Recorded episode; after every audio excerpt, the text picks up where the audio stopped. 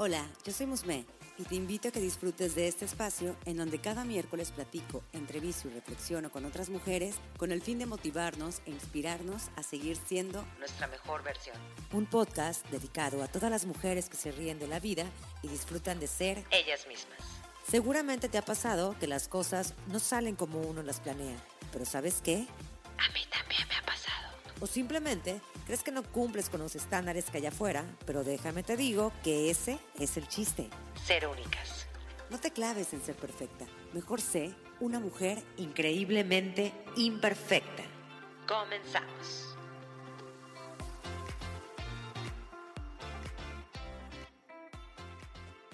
Bienvenidas a un miércoles más de Increíblemente Imperfecta.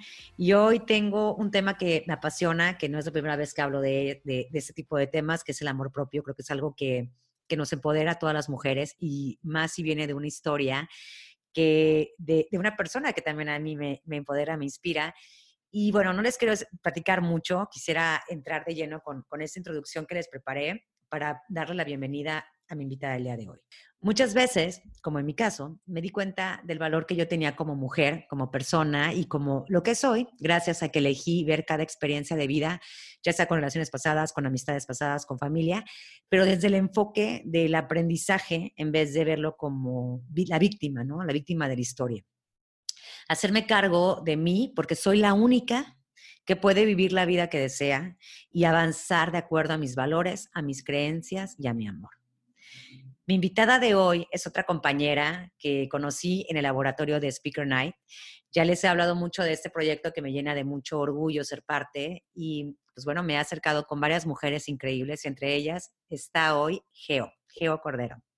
Geo es apasionada de los temas de bienestar integral como el ejercicio, la psicología positiva y el mindfulness. Es creadora de Viendo Violeta y activista del amor propio y el feminismo. Así que doy la bienvenida a mi compañerita del laboratorio 7 de Speaker Night. Bienvenida, Ay, muchas gracias, Musme. Estoy súper contenta de estar aquí. La verdad, a mí me encanta hablar de estos temas. Muchas gracias por la invitación. No, de hecho, siempre cuando te conocí en el laboratorio me identifiqué muchísimo con todo mm, el tema que traes porque viene siendo parte también de lo que yo estoy construyendo en Increíblemente Imperfecta. Entonces, son como proyectos muy amigables y son proyectos que, que son a favor de las mujeres, a favor de, de ese empoderamiento, de esa eh, gana simplemente de, de, de poner un granito de arena a la sociedad y sobre todo a las mujeres. Y pues bueno, qué mejor que hablar sobre esos temas. Y yo quisiera empezar esta conversación, esta entrevista, a través de una ponencia que tú tuviste, que nos presentaste, que me emocionó mucho, que me gustó muchísimo, que la verdad fue una historia de, de superación y de amor increíble. Es por eso que me gustaría que nos las compartieras, que, que formara parte de, de, todas las experiencias que, que varias mujeres nos han compartido dentro de Increíblemente Perfecta. Así que, ¿qué te parece si damos pie a que nos platiques cómo fue ese camino de encontrarte a ti misma, a través de qué, sucede, de qué suceso, cómo fue que surgió y cómo fue que terminó en un final bastante, mm, se podría decir un final feliz, no perfecto, pero sí feliz. Ay, muchas gracias, qué bonita introducción. Pues mira, justo de mi, de mi ponencia fue hace dos semanas y yo le puse Eres el amor de tu vida a la plática, ¿no? Porque yo decía, ¿cómo les doy a entender lo que a mí me llevó, ahorita tengo 27 años, pero años entender, ¿no? O sea, ¿cómo les explico que el amor que tanto necesitamos no es afuera, sino adentro? O sea, viene de, desde nosotras mismas. Y en esta conferencia yo hablaba un poquito de mi experiencia. Me encantó como, como decías al principio que esto lo veamos como un proceso de aprendizaje, no tanto como, ay, me pasó esto malo en mi vida, que normalmente yo esa narrativa, esa narrativa la tenía dentro de mi historia. Y cuando, cuando decidí cambiar esa narrativa, muchas cosas cambiaron, cambiaron en mi vida. Y pues para, para empezar te voy a platicar un poquito de mi historia y cómo fue este proceso que yo me encontré a mí misma, porque dentro de este proceso pues me tuve que perder un poquito para poder regresar a mí misma, ¿no? O sea, como que yo tuve una vida, yo siempre me considero, la verdad, afortunada, gracias a Dios, nunca me faltó nada, pero tuve unas situaciones complicadas con mi familia y mientras fui creciendo, pues ya sabes que como somos, cuando somos chiquitos, pues no, no tenemos tantas herramientas como para lidiar con todas las cosas que pasan a nuestro alrededor. Entonces yo crecí y mi papá estuvo ausente muchos años de mi vida. Entonces eso como que generó en mí ciertas heridas eh, que pues yo no sé si ustedes sabían, pero lo que nos pasa chiquitas nos llega a la factura de grandes. Sí, total. Entonces yo empecé, yo crecí con toda esta situación y yo me acuerdo que cuando tenía como 19, yo ahí empecé a sentir cómo mi vida iba poco a poco en picada.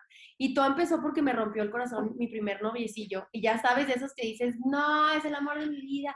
No entiendo. Me rompió el corazón a los 19. o sea, ahorita digo, casi hace 10 años casi.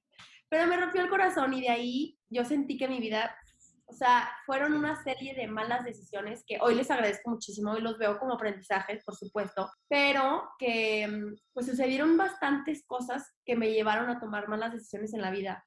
Al mismo tiempo, eh, pues llegó la bulimia a mi vida, que la verdad, hoy por hoy lo veo y digo, wow, sí estuvo bastante difícil el proceso. Y fue, fueron tal vez unos seis años que estuve con, con, con esta, pues, con esta enfermedad y la verdad es que todo, como que todo se me juntó, ¿no? La, la, bulimia, el corazón roto, la situación de mi familia, como que se me empezó a juntar y empezaron a pasar cosas que, pues ya sabes, una chavita 19 que malacopiaba y cosas así que en ese momento ahorita ya digo, ay, no, estaba muy chiquita. Pero en ese momento yo sentía que toda mi vida era lo que me estaba pasando, ¿me explico? Y pues a los 19 que hablen mal de ti o que hablen de ti es lo, es lo peor que te puede pasar. Yo me fui eh, separando un poquito de, la ciudad de donde yo vivía. Yo dije, yo me tengo que ir de ciudad, me tengo que cambiar de ciudad, porque no me está yendo bien acá. Este es un tip que yo les voy a dar y que si nosotros estamos mal adentro y escogemos irnos a vivir al lugar más bonito del mundo, nada va a cambiar. O sea, muy poco va a cambiar. Porque nosotros somos el reflejo, o sea, lo que traemos adentro es lo que nos pasa realmente. O sea, tú dices, es que el ambiente está súper feo, no me gusta esta ciudad, todo me sale mal y realmente todo venía desde adentro. Yo me cambio de ciudad y pues ciertas cosas fueron mejorando, ¿no? O sea, ciertas cosas, la verdad, sí me ayudó a tener otro aire, otra ciudad, pero al final del día yo todavía seguía con estas heridas, seguía con una bulimia, eh, muchas veces me sentía muy sola. Y justo, o sea, esto es como para dar un contexto muy rápido de mi historia. Ay, está perfecto. No, y, y ¿qué fue lo que me hizo encontrarme a mí misma? Yo creo que fue justo en el COVID, porque me quedé sin trabajo, porque renuncié, porque dije, voy a irme a vivir al extranjero y yo ya no, no voy a trabajar aquí, quiero conocer el mundo. Pues me quedé sin trabajo y sin viaje, obviamente. Y la verdad es que tuve muchísimo tiempo libre, no tenía muchas cosas que hacer. Me metí a cursos, trataba de hacer lo más que puedo, lo más que podía, pero esas mini heridas que yo había puesto curitas fueron saliendo, me explico, o sea, como que poco a poco me di cuenta, oye, todavía tengo que sanar bastante. Y en este proceso, cuando yo me di cuenta que tenía que sanar, fue porque empezaron a pasar cositas otra vez. Estoy hablando del COVID hace casi ya dos años, pero empezaron a pasar cositas que dije, ¡Ah! no, otra vez, algo está pasando. Entonces, mi primer paso, necesito una terapia. Eso fue lo primero que hice. No, no, no, no me voy a dejar caer como aquella vez, necesito saber qué está pasando. Fui a terapia y en este proceso es cuando yo te diría, Musme, siento que aquí realmente regresé a mí y me conocí desde un punto de vista no como tú dices, no, no para victimizarme, sino más bien que me entendí, ¿no? Me entendí a mí misma y dije, wow, tengo muchas cosas que sanar aún. Yo pensé que había mejorado algunas cosas, pero en realidad todavía tengo bastantes heridas que sanar.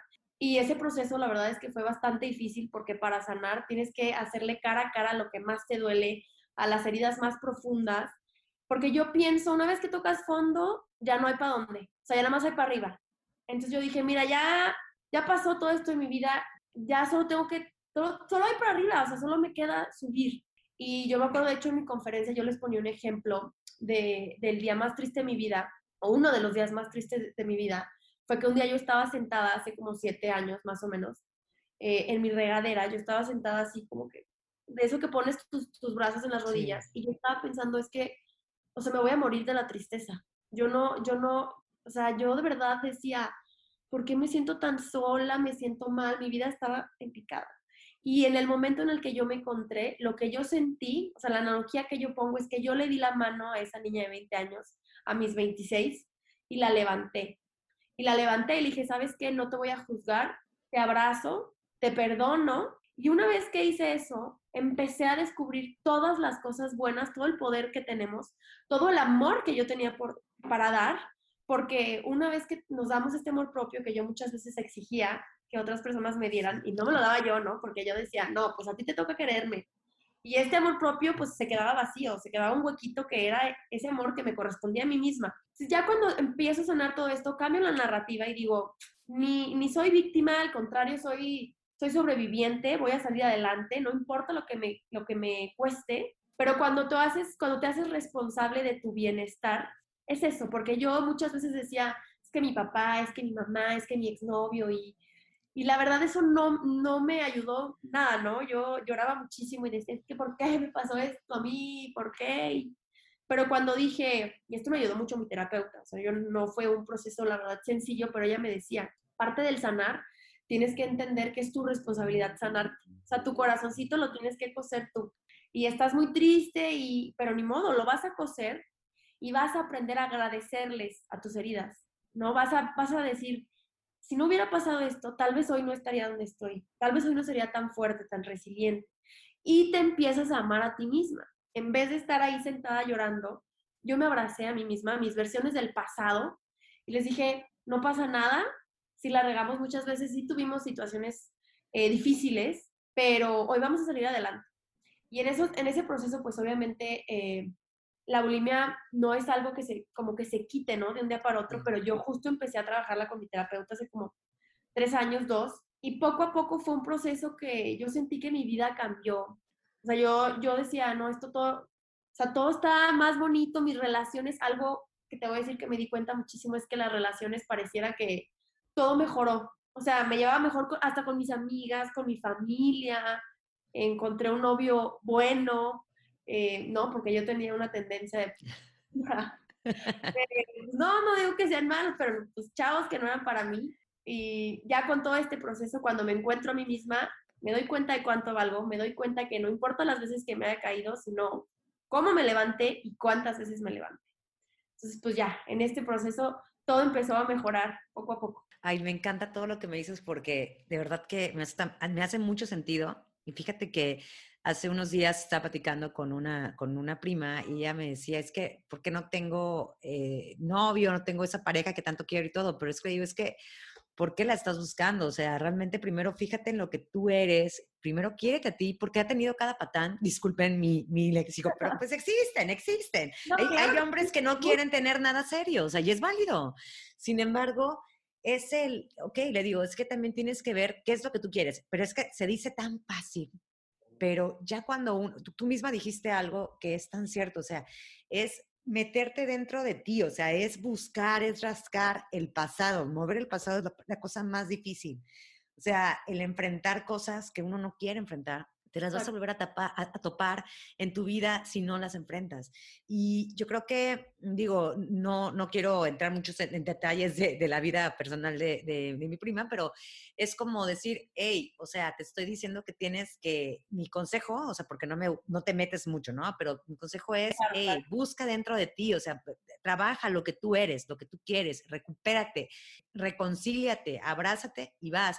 Y como te digo, se dice muy fácil, pero dentro de todo eso hay un trabajo interno muy cañón. Creo que eso también tiene mucho que ver también la terapia, completamente. No, y en, sanar las heridas, y te voy a decir, yo pienso, mi, opinión muy personal, que es que nos enseñaron desde el principio que el amor que teníamos que encontrar estaba en la otra persona. si te fijas, desde que crecimos, o sea, ya sé que lo hemos escuchado mil veces, pero Disney, todas las películas eran necesitas a alguien que te complemente porque tú eres una media naranja y es como, güey, yo no soy ni media ni naranja, o sea, yo soy completa eh, y no necesito a alguien que me complemente, ¿no? Porque esperábamos, yo por lo menos, y como tu prima, andaba con cada patán de repente que, que a lo mejor no eran malas, malas personas, pero no me querían en serio. Y yo aceptaba ese amor que yo creía que me merecía por toda esta pues necesidad que nos planta la sociedad de es que tienes que encontrar el amor y rápido y aparte la presión social de cuántos años tienes y no tienes novio, mijita, y que las tías que se te quieren presentar a alguien, e, esa presión te hace muchas veces, creo yo,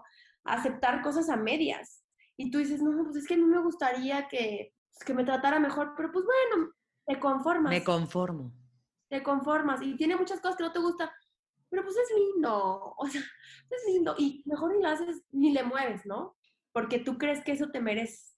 Pero justamente en este proceso que tú dices, Musme, que es cuando te volteas a ver adentro, para mí es súper importante. Yo, justo en, en, esta conferencia, yo les daba un ejemplo de que una vez yo conocí un chavo y yo me enamoré.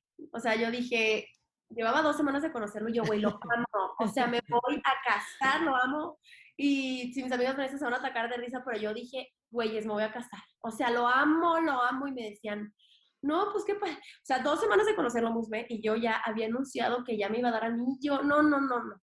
Y un día estaba en un café con una amiga y me dice esta amiga, oye, Geo, pero así como que queriéndome preguntar con miedo, dice, oye, Geo, ¿y si lo amas? Y yo, por supuesto, güey, o sea, llevo tres semanas ya de conocerlo, ¿cómo, cómo que no? O sea, claro que lo amo.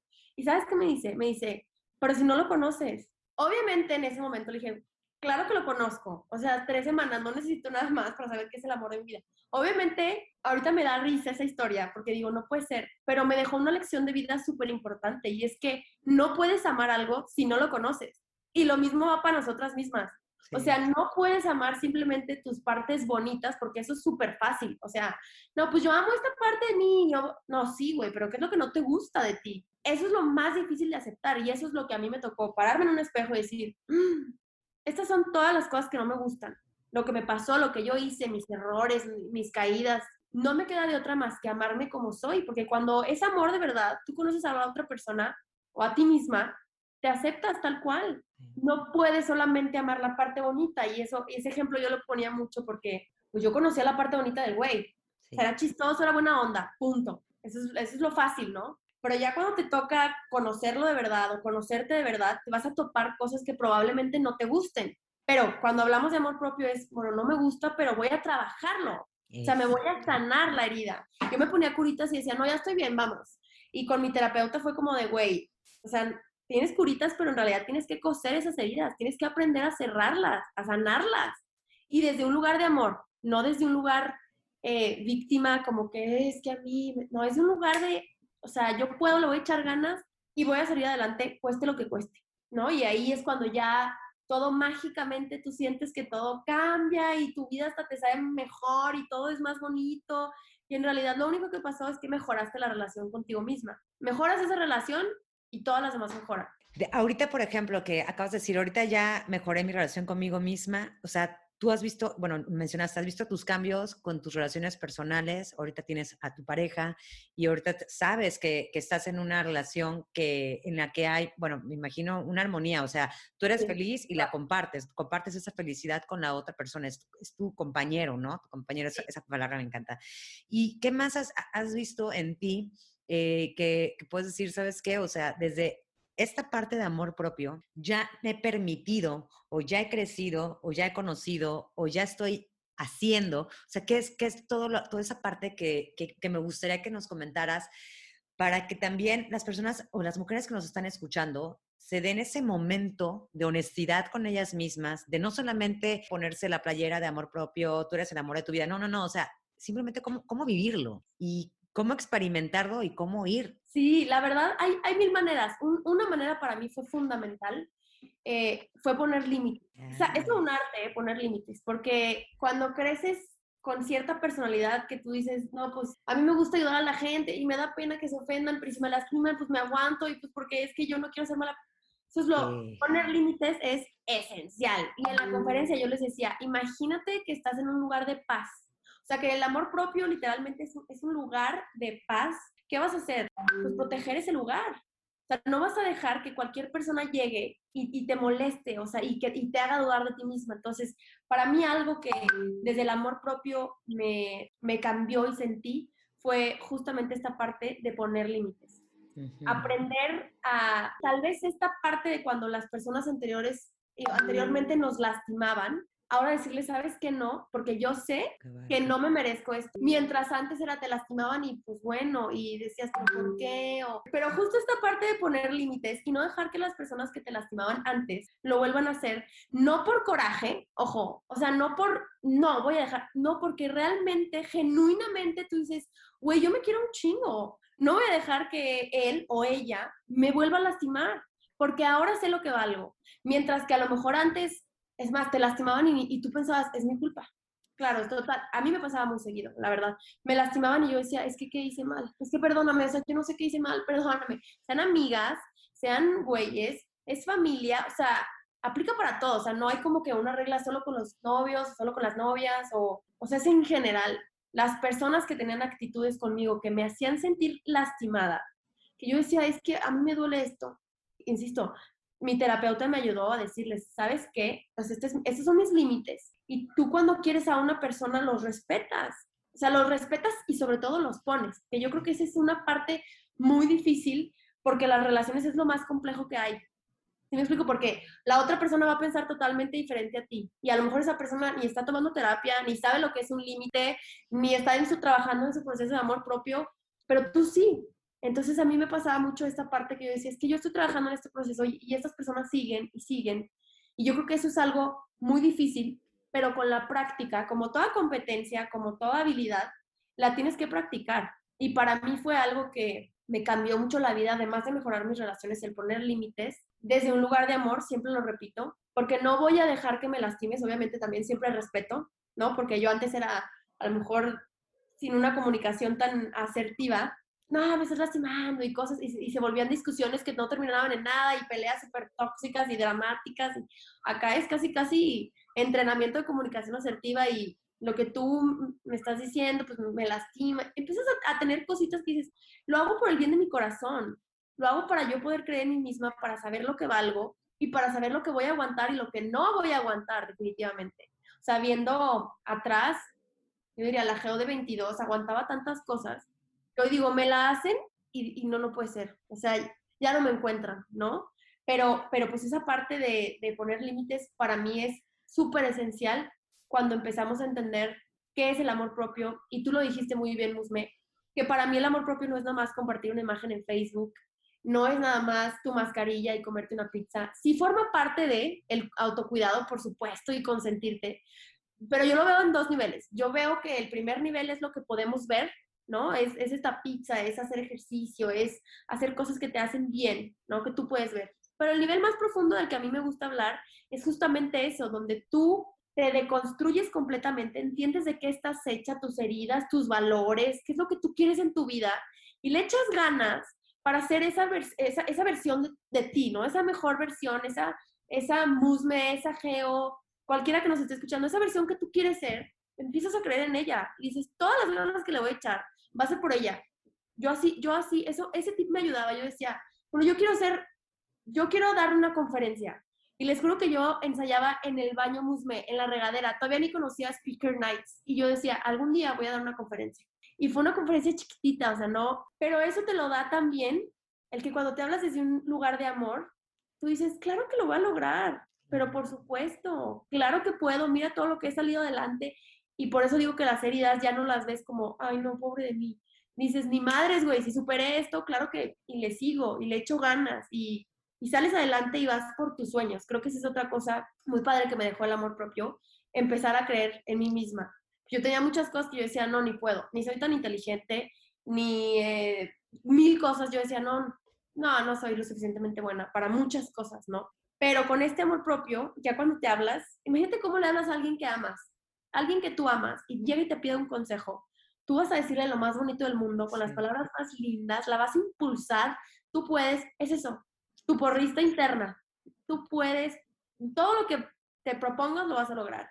Y eso todos los días me lo escribo en mi libreta de trabajo, en mi diario de la gratitud, porque es echarte porras a ti misma. No importa qué, no importa si tuviste un día malo, que obviamente, como tú dices, ¿no? El amor propio no es, ay, tú, y tuvo un final feliz y se encontró a ella misma y vivió feliz por siempre ella. La verdad, no. O sea, güey, es un proceso que no es lineal. A mí me gustaría decir eso, porque es un proceso así. Y ahí lo más chingón es que te vas descubriendo a ti misma. Te vas encontrando en facetas que dices, por ejemplo, antes cuando yo me ponía muy triste, yo decía, qué horror, ¿por qué estoy tan triste? O sea, ¿por qué siempre estoy llorando? A mí todo me pasa. Pero ahora con esta nueva etapa, con, con este nuevo conocimiento que tengo de mí misma, estoy triste y, es hasta entender tus emociones, sin juzgarte, decir, güey, es completamente normal este, el pelearte con una amiga, el discutir con tu mamá, el, sabes, ya no, ya no te tiras, como como que no, yo ya lo entiendes, ya te entiendes a ti misma desde un punto de vista, yo creo, un poco más maduro. Eso te diría yo. más adulto, por así decirlo, porque aunque seamos adultas, muchas veces nos cuesta trabajo entender esta parte, ¿no? De la madurez emocional y lo que nos tenemos que entender, pero ya con el amor propio, ya no eres tan dura contigo misma en mil, mil cosas, ¿no? Y sabes qué? Dijiste algo súper bonito y súper importante, o sea, el irnos hasta abajo y de la parte de los límites del cómo has conseguido sueños o logrado sueños, eso está increíble porque empiezas a confiar tanto en ti. Y de hecho eso era parte de lo que era mi pregunta, ¿no? Que no sé si la dije media revuelta, pero bueno, creo que me agarraste la onda. Pero era eso, o sea, también qué has ido logrando, o sea, porque me imagino que, que tus, como tu seguridad llega a ti, esa autoestima se eleva, esa confianza en ti, esa, esa parte de poner límites, que no es nada fácil, que te digo algo, a mí me cuesta mucho trabajo hacerlo.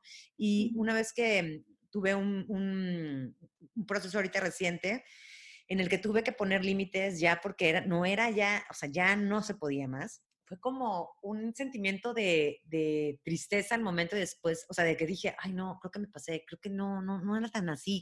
Después dije, no, a ver, ¿cómo chingados no? Esto ya no me estaba funcionando, esto me hace sentir así.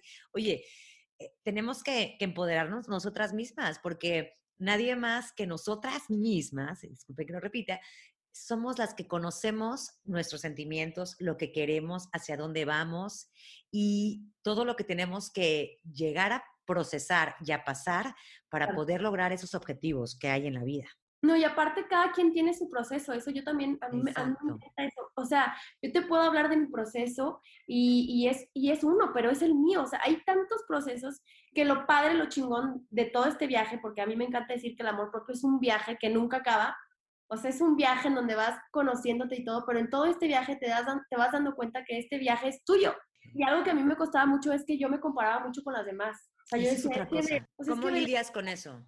Sí, yo, la verdad, yo soy mucho de ponerme notitas en todos lados para, que, para irlas encontrando. Porque obviamente tenemos días malos y, te sientes bajoneada y empiezas a compararte. Es natural, o sea, es súper natural, muy humano, muy de humanas, compararnos con lo que la otra está haciendo, o que si la otra ya logró esto. Yo lidio con eso pensando que esta competencia, este viaje es mío y siempre va a haber alguien que está logrando más que tú o menos que tú. Eso, eso siempre va a ser constante. Entonces, imagínate si vives tu vida con, con, con una, una medición de alguien más, no vas a vivir realmente tu vida. Eso me pasaba mucho a mí también. Eso fue parte del amor propio. Es decir, a mí no me importa si ella está logrando más, si ella está logrando menos. Yo voy por mis sueños. Mis sueños son totalmente diferentes. Cada quien tiene un sueño. A lo mejor alguien diría, mi sueño es correr un maratón. A mí me encantaría, ¿no? Correr un maratón pero cada quien tiene esos sueños y yo creo que algo que mata mucho los sueños y mata mucho la personalidad es compararte con los demás porque nadie es tú, o sea, tú, ese es tu superpoder, tu personalidad, todo lo que tú tienes, tu historia, tus heridas, te hacen ser quien eres. Nadie más tiene tu historia. Y yo creo que muchas veces vemos esa parte como algo, pues, ay, pues es que mi historia, pues no sé qué, y le encuentras, tu mente te lleva a lo negativo. Pero si lo escoges ver desde un lugar pues sí, pues mi historia tal vez no estuvo tan chida y, tal vez sí le batallé, pero eso me hace especial. Por alguna u otra razón, eso me hace ser especial, cualquiera que sea tu herida. Eso te hace tener ese, esa experiencia, esa herida marcada como recordatorio de fortaleza, de resiliencia, de, de lo que eres capaz de lograr. Pero yo sí creo que en este viaje, el poder darte cuenta de lo que eres capaz, o sea, ese es un nivel que debes de desbloquear, y para llegar a ese nivel tienes que quitar todas las comparaciones, porque somos bien duras con nosotras mismas. Por eso te digo que el amor propio te, te enseña a, o sea, tranquila. O sea, no tienes que tener las respuestas para todo. Yo decía, es que ¿por qué no estoy logrando esto? Y es que esto. Y, o sea, como que el amor propio es relájate, tú estás a tu tiempo, o sea, es tu vida, estás bien, vas a lograr lo que te propongas. Sí, chambeale, porque yo antes pensaba, es que es la magia y el secreto y el poder de la Sí, pero también es chamba, también es echarle ganas y también es hacerte cargo de tu bienestar, de, de curar tus heridas, de mejorar tu vida, de todo lo que quieres lograr, poco a poco lo vas logrando y yo sí creo, fíjate, yo sí creo que si tú haces tu parte, la vida hará la suya. Sí. Porque no todo está en, en tus manos. Eso a mí también me costaba mucho. Es que yo lo quiero controlar todo y pues pues no, no, no lo controlamos, no todo está en nuestras manos. Yo cuando ensayaba en la regadera que iba a dar mi conferencia, yo no sabía ni con quién, ni de qué, ni que iba a ser speaker, ni que te iba a conocer a ti. La vida se va acomodando. Sí.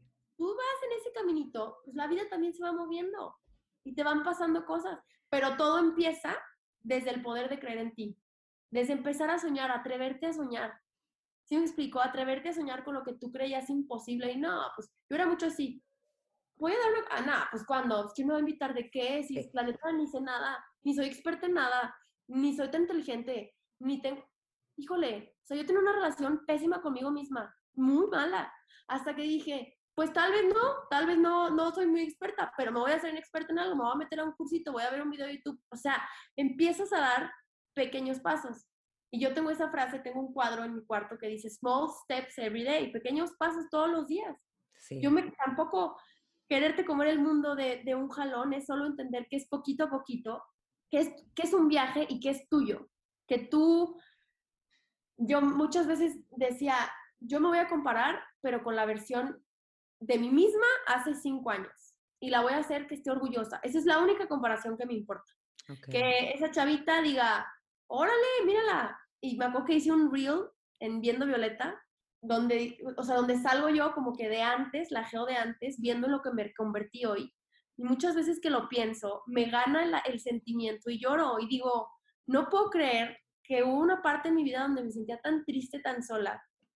Y el salir todo eso de la tierra, escalar, limpiarte las caídas, pelear, luchar, te hace sentir mejor y te hace darte cuenta de lo que eres capaz, que yo creo que eso es lo más importante, o sea, poder desbloquear todo ese poder que tenemos dentro, ese, sí, todo ese amor, porque tenemos tanto amor para dar, no nada más a las personas, a la vida, a tus valores, a tus proyectos, a tu trabajo, a tu, o sea, de aquí de adentro sale, yo lo veo, ¿no? Sale todo, todo lo que puede mejorar en la vida sale de aquí, de adentro.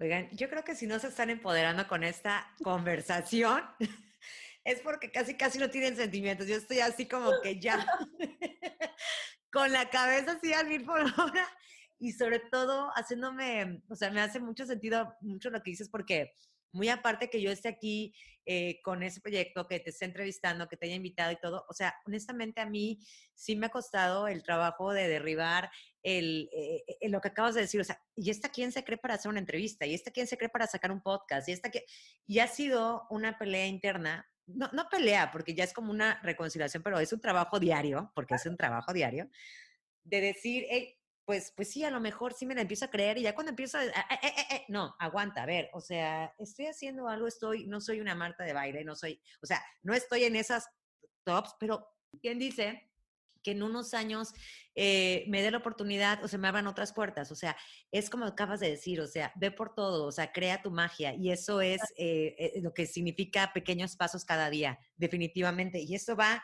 de la mano de todo, todo lo que implica el confiar, el creer en ti, el, el darte ese momento. Y sabes qué, yo también creo que una de las cosas que, que ahorita me gustaría que también tú me dijeras, que esa es mi siguiente pregunta, es ¿qué implica tener o mantener el amor propio? Y yo creo que una de las cosas es el poner atención a tus emociones y el cuidar tu salud mental. No sé si estés de acuerdo. Oh, 100%. Para mí el amor propio, o sea, porque es lo que a mí me encanta cuando, cuando he dado pláticas o en la conferencia, yo les decía, tampoco crean que el amor propio es como una pastilla que te tomas y ya, todo, todo, hay que mantenerlo. Y esa pregunta es buenísima porque ya pon tú que ya te curaste, ya fuiste a terapia, ya estás y te sientes súper bien, pero va a haber días que te sientes súper mal. Y lo que a mí me gustaría que entendieran es que eso también es parte de, del amor propio. ¿Sí me explico? Como que el, tener malos días es parte de, de, de este viaje, pero el cómo lo mantienes depende muchísimo para mí de cómo me hablo a mí misma en esos días malos. Porque en los días fáciles y en los días bonitos es muy fácil, realmente tú dices, ay, tengo una vida, a mí me gusta mucho una práctica que, espero que, que, confíen en mí, que la hagan, esto está comprobado científicamente, y es el practicar la gratitud. A mí esta es una manera que me doy de amor propio todos los días o cada que me acuerdo, tal vez cada dos días. Yo tengo un diario donde escribo básicamente todo lo que me pasa en el día, lo que pienso, y al final termino cada día diciendo cosas por las que me siento agradecida. Hoy quiero agradecer por, y pongo musme, o sea, mi cama, el café en la mañana, que tengo mamá y papá, que, o sea, cosas que muchas veces damos por sentadas, pero que las tienes, que las tenemos y que no podemos no verlas. Sí, porque somos afortunadas de tener una cama, somos afortunadas de tener comida. Eh, esta práctica de la gratitud para mí es darme amor propio porque yo me di cuenta lo bien que me hacía. o sea, el, el, agradecer las cosas más sencillas del mundo, o sea, tampoco como que agradecía cosas enormes, lo más sencillo, o sea, mi cama, el, ese momento en el que me acuesto después de trabajar en la noche y digo, qué rica cama, qué rica cobija, no tengo frío. Y eso te va generando un nivel de bienestar, te digo, yo estoy justamente ahorita estudiando una maestría en psicología positiva aplicada y estoy estudiando todos estos efectos que tiene en el cerebro. O sea, lo que le pasa a tu cerebro o sea, ya no es nada más, es que yo lo sentí cómo mejoró mi vida, pero ahora lo estoy estudiando. Y es que genuinamente tu calidad de vida mejora y tú piensas que tu vida cambia, pero realmente lo que cambia son los ojos con los que lo ves, tu vida. O sea, cuando ya empiezas a agradecer, cuando te, y parte de agradecer es a ti misma, ¿no? Porque hoy me agradezco que eh, pude regular mejor mis emociones. Tú hablaste mucho de la salud mental, para mí es fundamental. Hoy agradezco que puse límites Hoy me agradezco que me puse, que puse límites con los demás. Hoy agradezco que di mi máximo esfuerzo en una junta, en un proyecto, en mi clase de spinning. O sea, es recordarte que tú le echas ganas a todo lo que haces. Y el día que no, también. Hoy me doy gracias por haber descansado. Yo muchas veces quiero vivir al mil por hora y ando en Y a veces, cuando no soy productiva, estoy pensando, ay, no, no madre, ya no estoy haciendo nada, soy súper floja, debería estar haciendo algo. Y me empiezo a... Eso pasa. O sea, y dices, no, güey, no. Y esos días digo, hoy me agradezco porque también se vale descansar, güey. Porque no soy, no soy superwoman, no soy, necesito descansar. Y es justamente recordarte a ti misma todos los días, ya sea en tu celular, en unas notitas, en un diario de gratitud, de lo que tú quieras tener, pero es esa eh, ese recordatorio constante de ti misma para ti misma, porque nadie te lo va a venir a hacer. ¿no? Puedes tener amigas chingonas y gente que te diga, ay, sí, pero en esos días donde estás tú contigo misma y te sientes mal y medio aguitadilla, ya estás como que, mm", se vale también, ¿no? También entender que todo lo que estás viviendo pasa por algo y si te sientes triste, es normal. Yo muchas veces digo, hoy agradezco que pude entender mi tristeza, que a veces me siento triste y digo, ¿por qué será? Y le empiezas a escarbar y escribo. A mí me gusta mucho escribir y digo, ah, ya di por qué estoy triste. Ah, ok, ya medio lo entiendo. Ya no me juzgué, lloré sin sentirme culpable. Esa es una manera de darte amor propio. Me siento mal, me siento la chingada. Llórale. Eso es bueno. Y, y yo, la mayoría yo creo que crecimos con esta idea de no, no llores, no, no, ah, ya vas a llorar. Ya vas a llorar. Yo soy súper vulnerable, yo siento todo al 100, o sea, si me siento feliz, estoy que exploto, lloro de felicidad. Si estoy triste, lloro. Si estoy enojada, lloro del enojo. O sea, yo, yo mis emociones las siento en la piel muy fácil. Entonces, eso también, el amor propio, me permite a mí misma sentir mis emociones de manera más pura. Que salgan como tengan que salir. Si estoy enojada, obviamente controlado, ¿no? No llevándolo a un nivel eh, mal, pero esta parte de la salud mental tiene que ver mucho con no ser duras con nosotros mismas y el sentir que si necesitamos ayuda, está bien pedirla. Yo, en ese, cuando te digo del COVID, yo dije, si no pido ayuda ahorita, voy a volver a caer en lo mismo de hace tres años y no quiero estar en ese lugar. Entonces es pedir ayuda. Y a lo mejor no ayuda, no necesariamente, para mí fue terapia y les recomiendo muchísimo, pero a lo mejor es hablarle un día a una amiga, güey, estoy súper sola, güey, no, me siento mal, güey. Hablarle a tu mamá, a, alguien eh, para que no necesariamente te salven de tu problema, porque eso nos corresponde, pero el simplemente escuchar la voz de alguien, el decir, estoy triste, eso es valentía, eso es amor propio. Nos enseñaron mucho que hay que ser fuertes y, y si te fijas está medio, porque a mí me gusta mucho esta idea de, que somos fuertes, pero parte del ser fuertes es reconocer tu emoción, es no reprimir nada, porque, o sea, ojo, el ser fuerte no es no me siento triste, pues, eso es reprimir la emoción y eso está mal, mal, mal, mal, porque luego sale peor y conductas que a lo mejor no necesariamente son las más adecuadas, ¿no? Acá es mm, aceptar lo que siento y, desde un lugar siempre de amor y siempre recordándome en el viaje en el que estoy. Les digo, con notitas, con post-its. Yo ahorita, si ven mi refri, lo tengo aquí enfrente de mí, este, tengo post-its por todo mi refri, post-its amarillos. Y actitud positiva, no te olvides de tus valores. O sea, todas esas cosas es el estarnos recordando todo el tiempo quiénes somos y por, y por qué estoy en este camino. Acuérdate lo que pasaste, esa vocecita. Tú puedes, sigue dando, sigue dando. Y hay veces que dices, ah, no, ya estoy hasta la madre, ya, ya, ya estoy hasta la madre, ya. Pero esa vocecita de sigue dando te da ánimos. y también descansa. Descansas, tal vez echas hueva dos días y pones series y comes pizza y no tiene nada de malo. No tiene nada de malo, es súper normal, todos necesitamos un break. Yo sí creo que yo sufro de esto, la verdad, ya me cuesta trabajo descansar porque no me siento productiva. Pero esa parte de descansarte también es, hay mil, hay mil maneras de, de en las que yo siento que, que, nos podemos dar amor propio y que, y que podemos rescatarnos en esos días difíciles a nosotras mismas y que si no puedes tú sola, se vale pedir ayuda. O sea, con las personas de confianza, no tiene nada de malo. Bueno, no tiene nada de malo sentirte triste. Yo muchas veces a mis amigas, a mi novio, no, estoy bien triste. Alguien que te escuche, simplemente el hecho de escuchar a la otra persona, porque a veces eso queremos, ¿no? No queremos consejos. Sí. Güey, te amo, gracias por darme consejos, pero hoy nada más quiero desahogarme, hoy me quiero desahogar y ya. Y esa persona que te escuche, ya con eso. Ya pediste ayuda, ya te diste cuenta que es normal, ya lloraste, y otro día darle.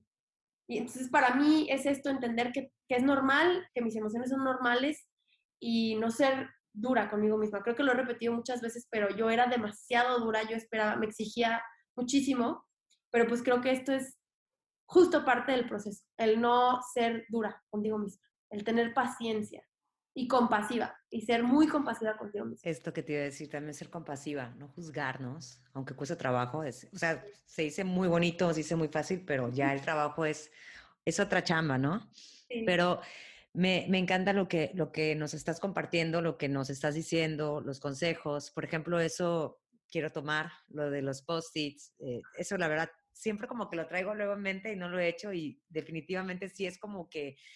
es muy cool. como una señal, ¿no? Lo abres, agarras un libro y sin querer tienes un post-it que te empodere y eso es muchísimo, muchísimo lo que te puede dar en un día que a lo mejor necesitas escuchar ciertas palabras o, o una frase de aliento y de ti misma misma. Mejor. Sí, la verdad que, que sí. Pasaba mucho con el diario. Yo escribía un diario y un día que estaba teniendo un día, me acuerdo perfecto, súper triste, estaba llorando con la, con la música. A mí me encanta la música porque creo que la música nos permite sentir las emociones al mil. Si te sientes triste, ese chiste de que, güey, cuando estás triste pones música más triste, súper masoquista, y para mí eso no es ser masoquista, para mí es eso que la música te permite conectar con tu emoción. Entonces yo un día estaba escuchando triste, llorando, con música más triste todavía, y después dije, no, es que ya no quiero sentirme así, o sea, ok, ya lo sentí, ya, ya.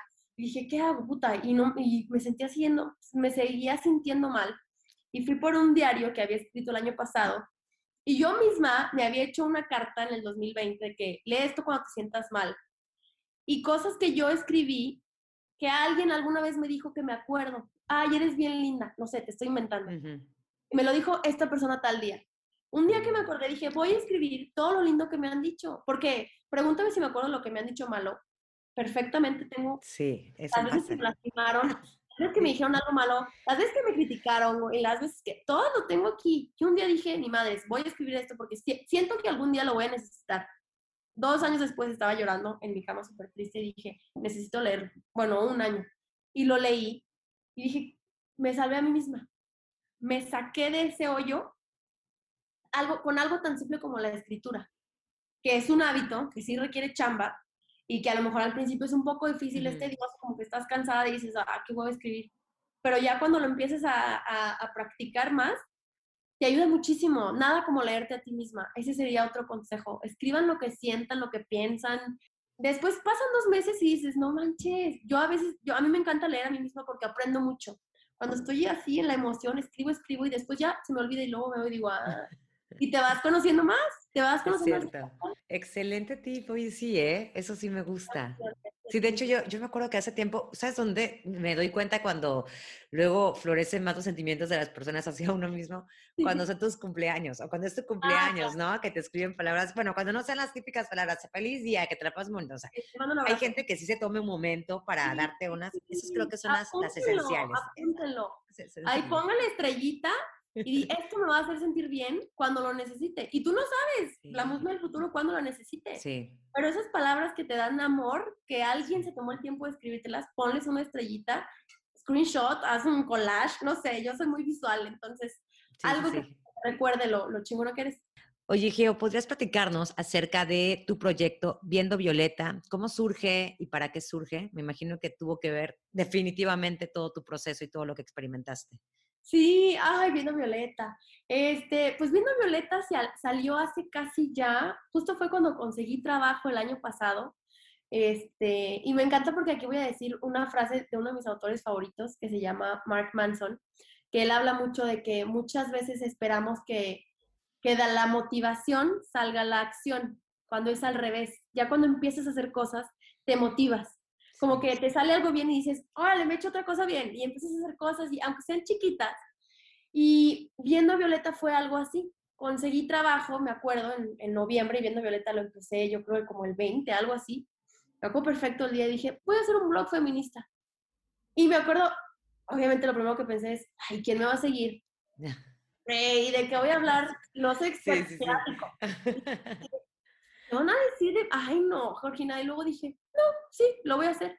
Y salió porque justamente a mí mis amigas me decían, oye, Geo, tú que sabes mucho del feminismo, eh, a ti que te gusta mucho el feminismo, ¿qué opinas de...? Y un día dije, creo que hay muchas dudas del feminismo, creo que hay muchísimo, bueno, a mí personalmente el feminismo me cambió la vida. Si quieres, luego nos echamos otro de... Sí, me interesa. me interesa.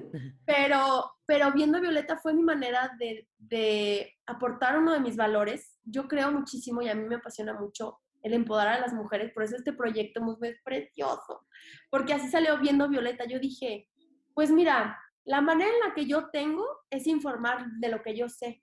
A mí me gusta mucho leer, entonces pues puedo transmitir lo que leo en un libro, ponerla en un cuadrito de Instagram, ¿no? Y si a alguien le sirve, pues qué mejor. Y empezar a informar de lo que es el feminismo. Eh, al principio empezó, empezó siendo muy, muy feminista, o sea, enfocado al feminismo y después me di cuenta que, que también me gustaba mucho esta parte del amor propio, de la psicología positiva y, y pues, me quedó, me lo englobé perfecto, por así decirlo, porque creo que todo está conectado, hasta temas de sexualidad es viendo Violeta salió de mis ganas de poder aportar un granito, porque por más arrocito que sea, cualquier esfuerzo que hagamos cuenta y vale la pena. O sea, yo decía, es que es un mini arrocito. Y me acuerdo cuando tenía, no sé, 25 followers, yo decía, no, ya, qué pena, ya, la voy a cerrar. O sea, mi Te mamá. Entiendo perfectamente. Y yo decía, no, ¿quién? Ay, no. Y poco a poco, y poco a poco, y dije, la verdad, o sea, digo, la verdad es que la página me encanta, me gustaría crecerla mucho más ahorita el tiempo no me lo permite, pero, pero me salió para mí como con mis ganas de poder decirles a las mujeres, sí se puede, enseñarles lo que es el empoderamiento. Eh, me encanta subir posts también del, del, de lo que se nos espera de nosotras, de cómo nos tenemos que ver, de cómo tiene que ser nuestra imagen. A mí me choca eso. Eh, subía también ejemplos de mi vida personal, me grababa y les platicaba de cosas. Y eso, y eso me permitía también conocer mujeres. De hecho, ahí conocí a las chavitas que me invitaron a hacer la conferencia. Entonces, viendo a Violeta para mí representa, muchas veces, fíjate, subo posts que luego a veces yo digo, me lo estaré dedicando yo a mí misma porque estoy en un día difícil y hago un post en viendo Violeta. Eres fuerte, eres valiente. a las niñas es que muchas gracias, a neta lo necesitaba escuchar. Entonces fue, fue mi manera de decir, güey, un chingo nos sentimos así. O sea, la verdad es que, y, y a mí me encanta esta idea de que entre las mujeres, o sea, nos podemos apoyar muchísimo. Y, y, empoderar a otras mujeres te empodera a ti. O sea, el que tú me hayas invitado a mí, a mí, me, a mí me llena el corazón. Y justo va con la misma idea de viendo Violeta. No somos competencia, no tenemos que pelearnos por un güey. O sea, todas estamos aquí por lo mismo y para lo mismo, ¿no? Y aprender todos estos conceptos de sororidad y de, de apoyar a las otras y simplemente de decir algunas palabras de, pues no sé, muchas veces yo decía, a mí me gustaría que alguien me diera, como esos post-its, ¿se cuenta? Como sí. de los post para los ratis, pero para las niñas que me siguen. Y ya uno lo guarda, ¿no? Ya sabe también cuándo sí, escuchar. Y luego veo leerlo. que lo guardan y digo, lo guardaron, o sea, algo que lo guardaron. Alguien le sirvió. Entonces, Exacto. Eso es Viendo Violeta para mí. Viendo Violeta, así podemos encontrarte en Instagram, viendo arroba Violeta. Viendo Violeta. Así. Ok, perfecto. Oye, Geo, ¿cuál sería tu imperfección más perfecta y por qué? Que creo pues que ya mencionaste ahí unas, pero a ver, ¿cuál sería así como que la que ah, dices? Déjame pensar. Yo creo que mi vulnerabilidad, o sea, el, es que la vulnerabilidad, más bien yo lo veo como el sentir todo tan fuerte, o sea, el sentirme triste y el, el ser una persona muy emocional, el, más con las, con las emociones pues tristes, ¿no? Porque a lo mejor la felicidad pues no, no te sientes tan vulnerable. Pero en ese tema, ¿sabes? O sea, el vulnerable es cuando te sientes, ay, me rompió en el corazón, o sea, o lloro, o por ejemplo en speaker, cuando yo empecé, ese soy totalmente yo. O sea, para los que nos están escuchando, eh, cuando yo empecé a presentar lo que había logrado después de este proyecto que hicimos Musme y yo en el, Power Speaker Lab, me llené de conmoción, que no es una emoción mala, es la conmoción, me gana muchísimas veces y digo, oh", y empecé a llorar. Y obviamente me da pena en ese momento. Obviamente con ellas no, porque pues son unas mujeres hermosas y era un espacio seguro y todas casi, casi, ay, no. Pero yo lo, yo lo veo que es, que yo, yo creo que es eso, ¿no? Porque te cuesta entender que así eres tú. Yo no lo pude controlar, me, me salió la lágrima, me salió el, güey, me están viendo tal cual soy. O sea, soy transparente, les estoy dando mi corazoncito aquí, me están viendo desnuda de sentimientos, de emociones yo creo que esa sería, y, que nos enseñaron justamente a, porque nos enseñaron a eso, a esconderlos, a que te diera pena tal vez, y ese es quien soy yo, y no lo puedo controlar. En, e, en ese espacio de speaker yo no tenía ni idea que iba a llorar, yo estaba, ¡uh, ya me toca! Uh, y que empiezo a leer y dije, no puedo creer lo que he logrado. Sí, sí, la verdad que sí. Yo creo que ese, ese sería mi respuesta. El sentir todo muchísimo. Muy válido. Muy válido. Geo, ¿cuál sería esa frase que te empodera en tus momentos más vulnerables? Ya me dijiste la de pequeños pasos cada día, que se me hizo muy buena, pero tendrás otra que sea como que tu lema favorito. Es que, a mí me o sea, yo soy fan de todas las quotes del mundo, me encanta leer, me fascina leer. Em, una frase que me gusta muchísimo y que obviamente ya la hemos escuchado varias veces, pero que a mí me hace mucho sentido y que en mi vida cuando me estoy sintiendo mal, digo, ah, sí es cierto. Es que no importa las veces que te caigas, importa las veces que te levantas. O sea, para mí eso es, uy, pues la regué aquí, a lo mejor me salió mal esto, pero eso no importa. O sea, de verdad eso no, no define nada. Levántate y sigue. Yo me, yo me imagino la analogía como que te caes a la tierra, te sacudes y dices, me sigo, te sigo. O sea, no importa las veces que te tropiezas, importa las veces que te paras te encargas de limpiarte y dices, no pasa nada, y yo puedo, y, te das. Y no, hay me vio, y no pasa nada, y pasa lo que tenga que pasar, yo sé que voy a seguir. Y también el entender que te vas a volver a caer. Yo no sé si a ti te gusta Brené Brown, pero yo me, encanta, tiene una conferencia en Netflix que me encanta. Y ella dice, parte de ser valiente es entender que te vas a caer. Y esa idea, dices, ay, pero yo no la quiero volver a regar. es eso, ¿sabes? Dices, no, yo no, ahorita estoy bien, gracias, no quiero volver a regarla. Pero, ¿qué va a pasar? Sí.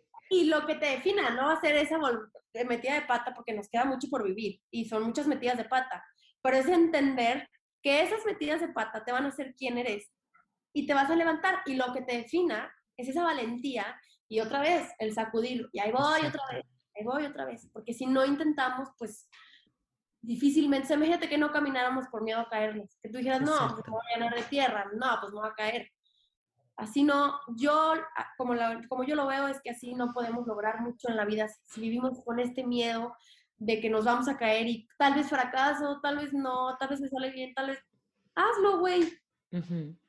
sí. Igual todos los que han tenido éxito se han caído, ¿no? Exactamente. Es o sea, dime quién, este, no, súper exitoso, dices, no, le fue súper bien desde el principio. No, los que lo, que lo hicieron así exitosa, exitoso, fueron las veces que se cayó y lo que aprendió de eso, ¿no? Porque a lo mejor te caes muchas veces y no aprendes. Pues, eso está más difícil, ¿no? Pero si te caes y aprendes y vas mejorando y con cada caída aprendes más, pues vas a, vas a llegar a tus sueños sí o sí, aunque te cueste lo que cueste, pero ya entendiendo que es parte del proceso y sabiendo que las veces que te levantas es lo que vale la pena. Entonces yo muchas veces cuando me siento o no soy lo suficientemente buena, o híjole, no voy a alcanzar mis sueños. Esa frase es la que me ayuda. Tú levántate, tú crees en ti, no sabes lo que va a pasar. O sea, y, pienso en ese ejemplo que a lo mejor ya lo repetí muchas veces, pero es que me hubieran imaginado a mí en la regadera sola. o cantando, yo algún día voy a decir, quién sabe qué, pero algo voy a qué decir. Qué padrísimo. Y lograste. Lo, lo lograste. chiquita. Y es el inicio de algo, o sea, no sabes a dónde te va a llevar. Sí, y eso es lo padre, ese es, ese es el viaje de tu vida, o sea, ese es el poder que puedes descubrir. No sé dónde voy a llegar, pero mi motor más grande soy yo y el poder que tengo dentro de mí. Y le voy a dar, y eso es lo padre, ¿no? Lo que te hace sentir viva, también creo.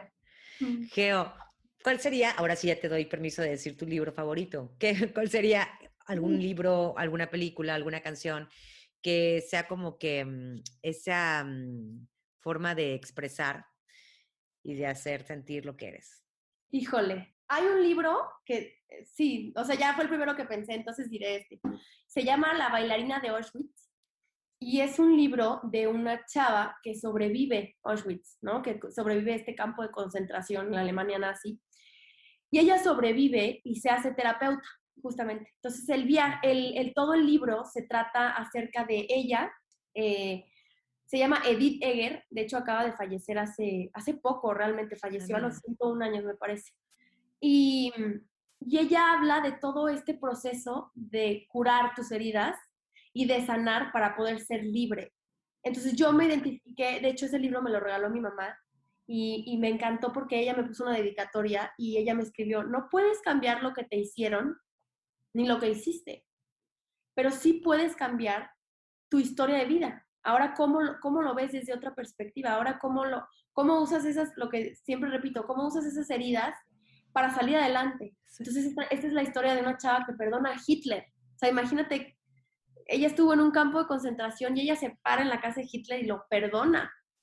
Entonces, este libro a mí me cambió la vida porque además de ser una historia de, de, de, resiliencia, porque imagínate haber sobrevivido al, de lo peor que ha hecho. Horror. De creer en ti, de salir adelante y de todavía perdonar. Para mí esa palabra, el perdón a ti misma y hacia los demás, es, un, es un camino hacia la libertad. Y ese libro me lo hizo entender muy claro, porque aparte, ella se hizo terapeuta. O sea, al mismo tiempo, imagínate, al mismo tiempo que yo estaba yendo con mi terapia, estaba leyendo este libro. Entonces yo decía, ay, lo que Edith, o sea, la autora me está escribiendo, me lo está diciendo también Amparo, mi, mi terapeuta, entonces me hacía mucho sentido y yo creo que es mi libro favorito porque me ayudó en esta etapa de conocerme, de perdonarme, de sanar. O sea, este libro fue mi, casi casi que mi manual de supervivencia. Yo se los recomendaría muchísimo. Es un libro muy fácil de leer. Luego hay libros de repente medio complicados que tienes que regresar. No, este es un libro súper, muy, muy fácil de leer y que si empiezan, y si quieren empezar en este viaje de pues, qué onda, este libro les va a ayudar bastante y aparte es una historia preciosa de resiliencia y de fortaleza y de una mujer chingona, literalmente. Lo voy a leer. Sí, está hermoso. Geo, pues bueno, te agradezco muchísimo toda tu experiencia, anécdotas, historia, em, todo la, lo, lo, que has vivido, que nos acabas de compartir, todo lo que has aprendido, que nos compartiste. De verdad que ha sido un honor tenerte aquí en Increíblemente Imperfecta. Muchísimas gracias, muchísimas gracias por compartir también parte de tu proyecto. Y así como dijiste, no es como que sea una competencia ni nada, es poner un granito de arena en una sociedad que necesita mucho amor, mucho empoderamiento sobre todo. Así que te agradezco mucho. Ay, muchísimas gracias por invitarme, Musme. Espero que, que de esta conversación, como decía Musme, sí se sientan empoderadas, sí crean en ustedes mismas. Al final a mí me gusta mucho hablar de esto porque es una experiencia empírica, o sea, es, mi experiencia, me sirvió, entonces a mí me encantaría poderles decir, sí se puede, sí crean en ustedes mismas, sé que va a estar difícil, pero de que se puede, se puede, y existen podcasts increíbles como el de Musme que nos ayudan ah. a recordarnos ¿no? Y regrésale y ponle play y vuelve a escuchar y vuelve a escuchar hasta que te lo creas. Entonces, pues me increíble, me encanta. Muchas gracias por tenerme aquí y yo feliz. Te invito a que me des seguir en Spotify para que no te pierdas cada miércoles nuevos episodios. Recuerda que me puedes encontrar en Instagram como arroba increíblemente-imperfecta y si deseas puedes enviarme un DM. Me encantaría saber qué te parece el podcast, qué temas te gustaría que abordara y sobre todo saber de ti.